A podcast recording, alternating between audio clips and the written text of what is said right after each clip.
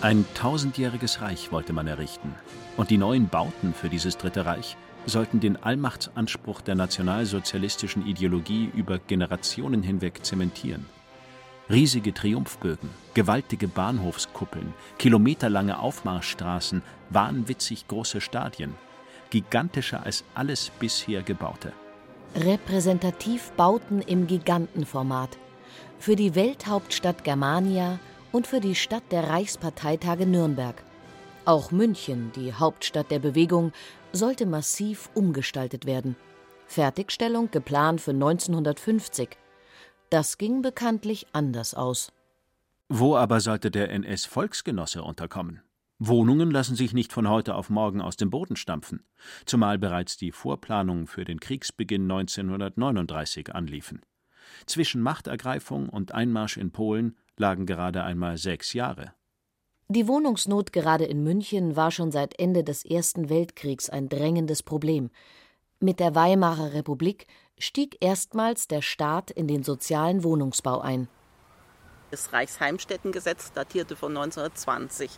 Und da ging es zunächst darum, nach dem Ersten Weltkrieg überhaupt durch den Staat Wohnungsbauförderung zu betreiben, günstigen Wohnraum zu erstellen. Aus dieser Frage hatte sich der Staat bis dahin weitgehend rausgehalten vor dem Ersten Weltkrieg. Dann war die Wohnungsnot so groß und auch ähm, in der Demokratie ein anderer Blick auf diese Frage, dass eben gerade für die nicht so bemittelten Schichten etwas getan werden muss, dass äh, Wohnungspolitik auch Sozialpolitik ist. Und da hat man mit dieser Wohnungsbauförderung angefangen. Man konnte das dann erst so richtig nach der Inflationszeit.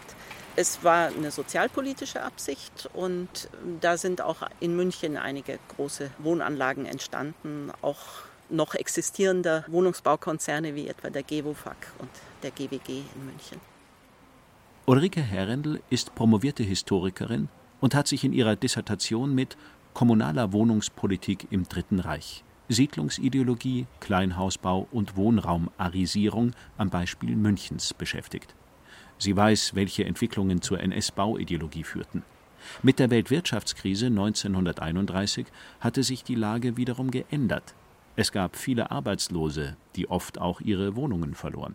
Man hat dann den Siedlungsbau so ein bisschen entdeckt als Arbeitsbeschaffungsmaßnahme. Das war also der Ursprung der Reichskleinsiedlung, ein gefördertes Programm schon in der Brüningzeit, um Arbeitslose praktisch auf einem Stück Land dann so mit Siedlungshäuschenbau zu beschäftigen. Und da sind die Nationalsozialisten dann eingestiegen, weil das verband sich ja gut auch mit ihren ideologischen Vorstellungen von Blut und Boden, Siedlung. Also der deutsche Arbeiter wird mit dem Boden verwurzelt und kriegt dann sehr viele Kinder, die man dann wiederum in den Krieg schicken kann oder als Menschenmaterial, wie wirklich ein zeitgenössischer Begriff lautete, einsetzen kann. Die Vorgaben für die Reichskleinsiedlungen blieben auch in der NS-Zeit sehr eng gesteckt. Die Devise lautete billig bauen. Also so eine typische Volkswohnung zum Beispiel waren nur 40 Quadratmeter, das muss man sich mal geben. Und die kleinsten Reihenhäuschen waren wenig drüber, so um die 50 Quadratmeter, ein Häuschen. Also ganz enge Vorgaben, was das anging. Und da hat man dann in München immer versucht zu verhandeln. Ja, hier sind die Baupreise höher, das war auch damals schon so. Und hat dann auch manchmal was rausgehandelt. Auch das kleinste Häuschen hat fast immer noch einen Gartenanteil. Und wenn möglich, sollte da eben dann auch ein bisschen Anbau betrieben werden oder auch Kleintierhaltung. Und ganz massiv ist das dann in den sogenannten Reichskleinsiedlungen verwirklicht worden. Aber auch im Volkswohnungs- und Arbeiterwohnstättenbau anderer Art findet man das eben wieder. Zum Beispiel in der Maikäfersiedlung, offiziell Volkswohnanlage Berg am Leim, entstanden von 1936 bis 1939. Sie war die erste nationalsozialistische Volkswohnungsanlage in München und galt im Dritten Reich als Musterbeispiel für den sozialen Wohnungsbau. Sie hat ihren Spitznamen davon, dass die Bewohner dort in ihren engen Häuschen so dicht aufeinander und nebeneinander lebten wie die Maikäfer.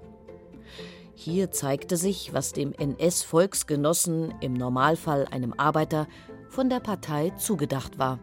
Für eine Familie mit zwei Kindern waren in den Geschosswohnungen 35 Quadratmeter eingeplant. Statt teurer Ziegel wurde der neu entwickelte Kunststein Iporit aus aufgeschäumtem, dampfgehärtetem Sand verbaut, der sehr feuchtigkeitsanfällig ist und bald wegbröselte. War der einzige Ofen im Haus nicht beheizt, vereisten Fensterscheiben und Wände. Es gab keine eigenen Toiletten. Für das Jahr 1938 prognostizierte man 30.700 fehlende Wohnungen. Dieser Mangel ließ sich nicht allein dadurch bewältigen, dass man Kleinhäuser baute. Der Spagat zwischen Vorgaben aus Berlin und örtlichen Erfordernissen und Gegebenheiten der Stadt München führte zu teils heftigen Streitigkeiten zwischen den NS-Behörden. Doch schon bald erschlugen die Vorbereitungen für den kommenden Krieg die zivilen Planungen. Kriegswichtig war das einzige Argument, das noch zählte. So auch bei der Dornier-Werkssiedlung in Neuaubing, erbaut von 1938 bis 1940, durch die wir mit Ulrike Herrendl spazieren. Die Siedlung ist heute wieder schmuck hergerichtet. Leicht geschwungene Sträßchen mit Reihenhauszeilen, dazwischen Einfamilienhäuser mit Garten. Die Gaststätte Aubinger Einkehr mit ihrem Biergarten ist im Sommer beliebt bei Radlern. Ja, also wir stehen hier eben am Göß-Weinstein-Platz, damals Ludwig-Siebert-Platz. Und der ist umschlossen praktisch auf allen Seiten von Wohnungszeilen. Etwas typisch ist, dass die nicht sehr hoch sind. Wir haben hier Erdgeschoss, erster Stock und Dachgeschoss. Das war auch so eine Art Vorschrift im Arbeiterwohnstättenbau oder auch im Volkswohnungsbau, wie man es damals nannte, dass man etwa nicht mehr als drei Vollgeschosse bauen durfte, wenn man die volle Förderung bekommen wollte, eben um auch diesen NS-Kriterien äh, zu genügen, die sich ja bewusst abwenden wollten von der Mietskaserne, wie sie das tituliert haben, der früheren Zeit. Ein Uhrturm mit Glocken, aber ohne Kirche. Torbögen, die an mittelalterliche Städte erinnern, wo sonst der Marktplatz wäre, ein Appellplatz. Der Architekt der Anlage, Franz Ruf, folgte den ideologischen Vorgaben, nahm sich aber auch durchaus künstlerische Freiheiten. Die Schwünge der Straßen, denen die Hauszeilen folgen, unterscheiden sich deutlich von anderen Mietshaussiedlungen der Zeit. In die Wohnungen der Häuserzeilen zogen Arbeiter ein, die Einfamilienhäuser dagegen waren reserviert für die höheren Angestellten der etwa zwei Kilometer entfernten Dornier-Werke. Dort wurden Flugzeugrümpfe produziert. Hakenkreuze, Reichsadler wie an Repräsentativbauten sucht man vergeblich. Ruf entschied sich für Supraporten, harmlose Bilder mit bunten Vögelchen über den Hauseingängen. Man muss heute schon genau hinschauen, um die Entstehungszeit der Siedlung zu erkennen. Im Wohnungsbau ist durch die Nationalsozialisten die Auseinandersetzung zwischen neuer Sachlichkeit und Heimatstil klar entschieden worden zugunsten des Heimatstils. Also gewisse Elemente der neuen Sachlichkeit finden sie einfach nicht mehr. Und das ist insbesondere das Flachdach. Also das war verpönt. Sie haben also fast immer ein Satteldach und eben sozusagen die traditionelle deutsche Hausform, gern auch so ein bisschen überstehende Giebel haben wir hier auch. Das ist auch so etwas, was sozusagen so ein bisschen diesen anheimelnden Stil dann hineinbringt. Geplant waren hier etwa 800 Wohneinheiten. Errichtet wurden jedoch nur 406. Und das auch nur, weil das Reichsluftfahrtministerium 100 Tonnen Baueisen freigab, das im ersten Kriegsjahr 1939 eigentlich für die Rüstung verplant war. Gebaut wurden Häuschen für die Arbeiter bei Dornier, aber nicht für alle Arbeiter in Neuaubing. Direkt neben der durchaus idyllisch wirkenden Dornier-Werkssiedlung, quasi Zaun an Zaun, wurde 1942 ein Zwangsarbeiterlager errichtet für das nahegelegene Reichsbahn-Ausbesserungswerk Aubing. Hier ging es nicht mehr um Wohnen, hier ging es um Unterbringung. Die acht Baracken stehen heute unter Ensembleschutz, denn sie bilden das letzte noch fast vollständig erhaltene Lager von insgesamt 400 in München. Das NS-Dokumentationszentrum wird hier demnächst eine Erinnerungsstätte errichten, sagt Paul Moritz Rabe, wissenschaftlicher Mitarbeiter am NS-Dokuzentrum. Was dieses Lager konkret angeht, so wurde es 1942 errichtet, tatsächlich explizit als ein sogenanntes Ostarbeiterlager, so bezeichneten die Nationalsozialisten die Menschen aus der Sowjetunion. Dahinter stand Rassenideologie. Menschen aus der Sowjetunion galten als weniger wert als westeuropäische Menschen, aber insbesondere natürlich auch als deutsche arische Menschen. Und in dieser Logik errichtete man ein eigenes Lager dafür. Zunächst versuchte man noch über Werbeaktionen in den besetzten Gebieten freiwillige Fremdarbeiter zu gewinnen. Mit Kriegsbeginn wurden diese allerdings meist zwangsweise dienstverpflichtet. Gerade mit dem Jahr 41, mit dem beginnenden Ostfeldzug, veränderte sich das System der Zwangsarbeit massiv. Es wurde eine eigene Behörde geschaffen mit dem sogenannten Generalbevollmächtigten für den Arbeitseinsatz. Und mit dieser Behördenstruktur entstand eine Professionalisierung, die darauf abzielte, in den besetzten Gebieten wirklich die Menschen ja, einzufangen. Es, es, gab Quoten, die erreicht werden mussten. Die Quoten ergaben sich aus den Bedarfen, die die deutsche Wirtschaft meldete an die entsprechende Behörde. Und das Resultat waren Menschenjagden, die Nähe der Lagerbaracken zur heimeligen Wohnbebauung der Dornier-Werkssiedlung wirkt heute verstörend und bizarr. Damals sah man das wohl anders. Das war kein Widerspruch zum damaligen Zeitpunkt. Also es ist eher die Regel als die Ausnahme gewesen. Zwangsarbeit war Alltag im Zweiten Weltkrieg. Die Unterkünfte waren in der Regel sehr nah an den Einsatzorten der Zwangsarbeiter. Zwangsarbeiter waren in allen erdenklichen Betrieben angestellt, in Bäckereien, in Metzgereien, in der Landwirtschaft ganz äh, besonders natürlich, aber auch in Behörden und in der Stadtverwaltung. Und dementsprechend kann man äh, vereinfacht sagen, sie waren überall in der Stadt, sie waren alltäglich sichtbar für auch die deutsche Mehrheitsgesellschaft und Diskriminierung war Teil des Alltagsbilds. Sogar Privatleute bedienten sich im Arbeitslager an den Insassen. Die späteren Aussagen, davon haben wir nichts gewusst, sind deshalb schwer zu glauben. Die letzte Baracke wurde noch im Winter 1944-45 gebaut, weil Zwangsarbeiter aus den beim Rückzug aufgegebenen Gebieten hierher verlegt wurden. Statt der geplanten 650 Personen hausten nun über 1000 im Lager, schutzlos den Bombenangriffen der Alliierten ausgeliefert, die auf die nahen Rüstungsbetriebe zielten. Dabei hatten Anfang der NS-Zeit viele Architekten noch hoffnungsvoll in die Zukunft geblickt. Zum Beispiel Guido Harbers, der mit Karl Sebastian Preis, dem Leiter des Münchner Wohnungs- und Siedlungsreferats, zusammenarbeitete. Als dieser 1933 wegen seines falschen Parteibuches abgesetzt wurde, übernahm Habers das Amt. Endlich konnte er die Mustersiedlung Ramersdorf verwirklichen. Die Pläne hatte er schon in den 20er Jahren gemacht, aber die Finanzierung war ihm noch nicht gelungen. Ursula Henn ist selbst Architektin und lebt seit 40 Jahren in einem dieser Einfamilienhäuser. Sie gewährt Einblicke ins Innere. Ich zeige Ihnen jetzt mal, wie das Haus in seiner früheren Größe und Substanz war. Sie sind schon zur original alten Haustür reingekommen. Es ist eines der kleinsten Häuser, die es hier gibt. Hier kam man rein, dort die einläufige Treppe nach oben.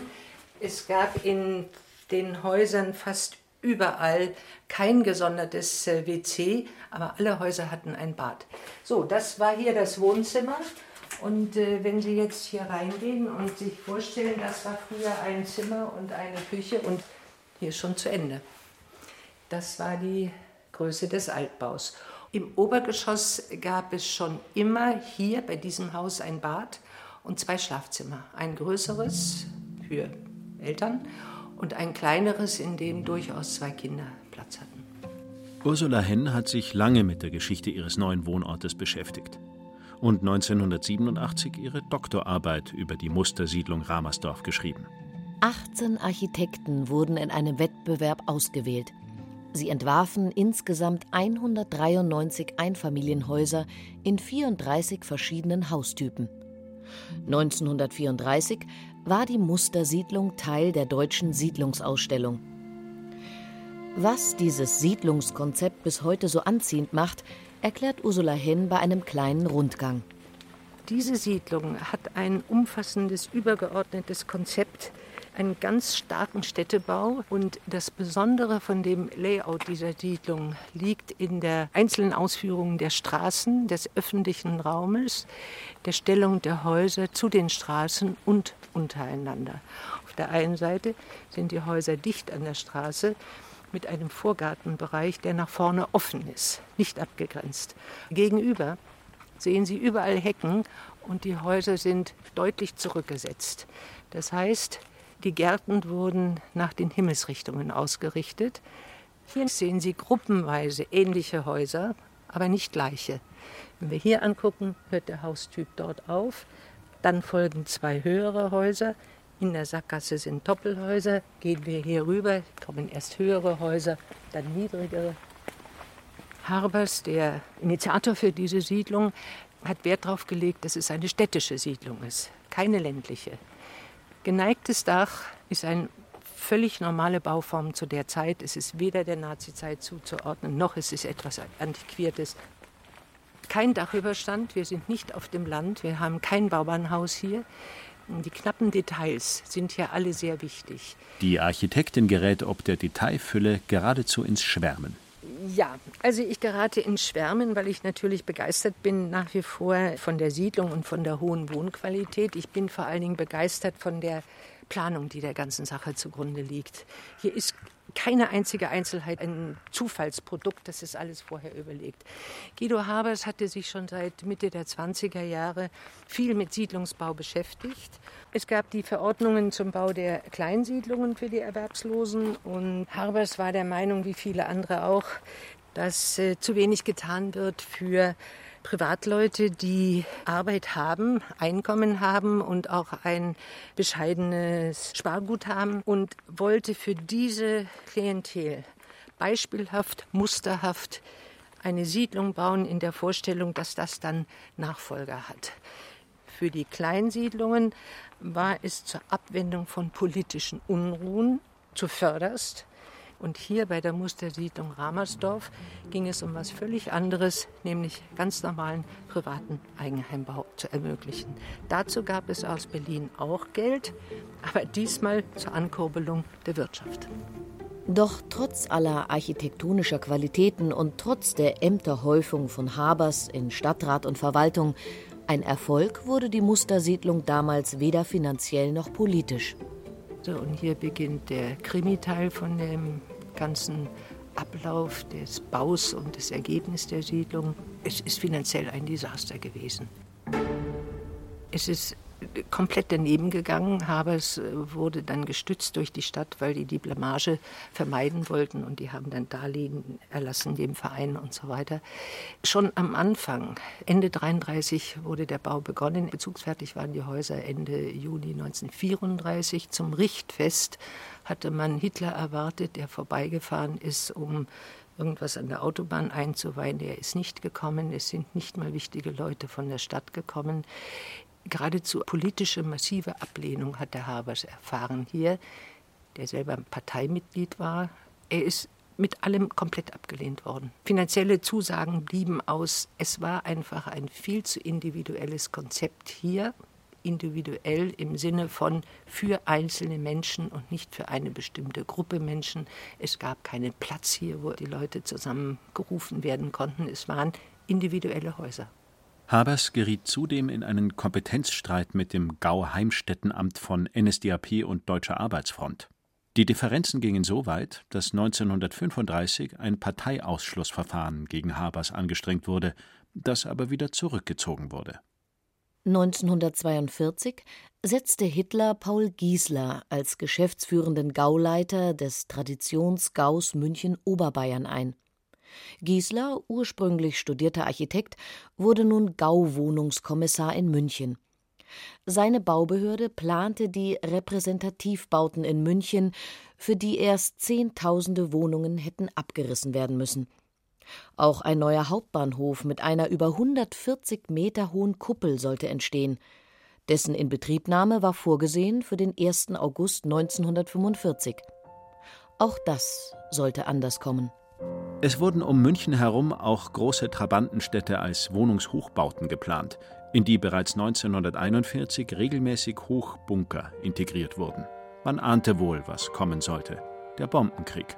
Auch in Bayreuth, Nürnberg und Augsburg und vielen kleineren Städten entstanden NS-Wohnanlagen. Heute sind sie nur mit geschultem Auge zu identifizieren. Die Straßennamen, früher benannt nach verdienten NS-Kämpfern, wurden nach 45 in harmlose Blumen- oder Ortsnamen geändert. Die Mustersiedlung Ramersdorf und die Dornier-Werkssiedlung haben den Krieg überstanden. Doch ohne den Denkmalschutz wären sie wahrscheinlich längst verschwunden. Wie aber passt man diese Häuser modernen Wohnbedürfnissen an? Das Bayerische Denkmalschutzgesetz ist 1973 festgeschrieben worden. Damals ist die Siedlung sofort unter vorläufigen Schutz gestellt worden, damit nichts weiter passieren kann. Denn die Stadt war konfrontiert mit den verrücktesten Bauwünschen und man hat irgendwie gespürt, hey, das kann man der Siedlung nicht antun. Und 1978 ist die Siedlung dann unter Schutz gestellt worden, eben aufgrund der besonderen Gestalt und Gesamtwirkung, weil das Gesamte ist das Entscheidende und nicht unbedingt jedes einzelne Haus. Und äh, das gilt heute noch und man kann zusammenfassend äh, die Siedlung beschreiben mit, es besteht eine Einheit trotz Vielfalt oder umgekehrt, die Vielfalt wird zu einer Einheit zusammengeführt. Und das hat ein bisschen gelitten, leider, weil viele Jahre lang gar nicht verstanden haben, worin die Qualitäten der Siedlung liegen, was zu schützen ist. Aber ich bin der Meinung, die Satzungen sind zunächst Einschränkungen, ja. Aber wenn man sich damit wirklich befasst, sind es ganz einfach Spielregeln. Und die sollte man doch einhalten und sich den alten Häusern gegenüber höflich benehmen, denn das ist ja der Grund, warum jemand hierher kommt, weil es hier so schön ist. 2005 wurden auch die Reihenhauszeilen der Dornier-Werkssiedlung in Neuaubing saniert. Die GWG-Gruppe aus Stuttgart hatte sie in einem traurigen Zustand übernommen, erzählt Daniel Berstecher, Leiter der GWG-Geschäftsstellen in Deutschland. Die Siedlung an sich war sagen wir mal, renovierungsbedürftig. Es gab kein einheitliches Heizsystem, es gab keine Fernwärmeanschlüsse etc. Die Leute haben geheizt mit Kohle, teilweise mit Strom, teilweise hatten sie noch wirklich ihre Gasflaschen dastehen und haben damit geheizt. Also es gab kein einheitliches Heizsystem, es gab keinen Vollwärmeschutz, die Dachgeschosse waren nicht ausgebaut. Und es waren eigentlich im Schnitt alles Wohnungen zwischen 32 und, wenn ein Zimmer mehr zugeschlagen wurde, waren es um die 55 Quadratmeter.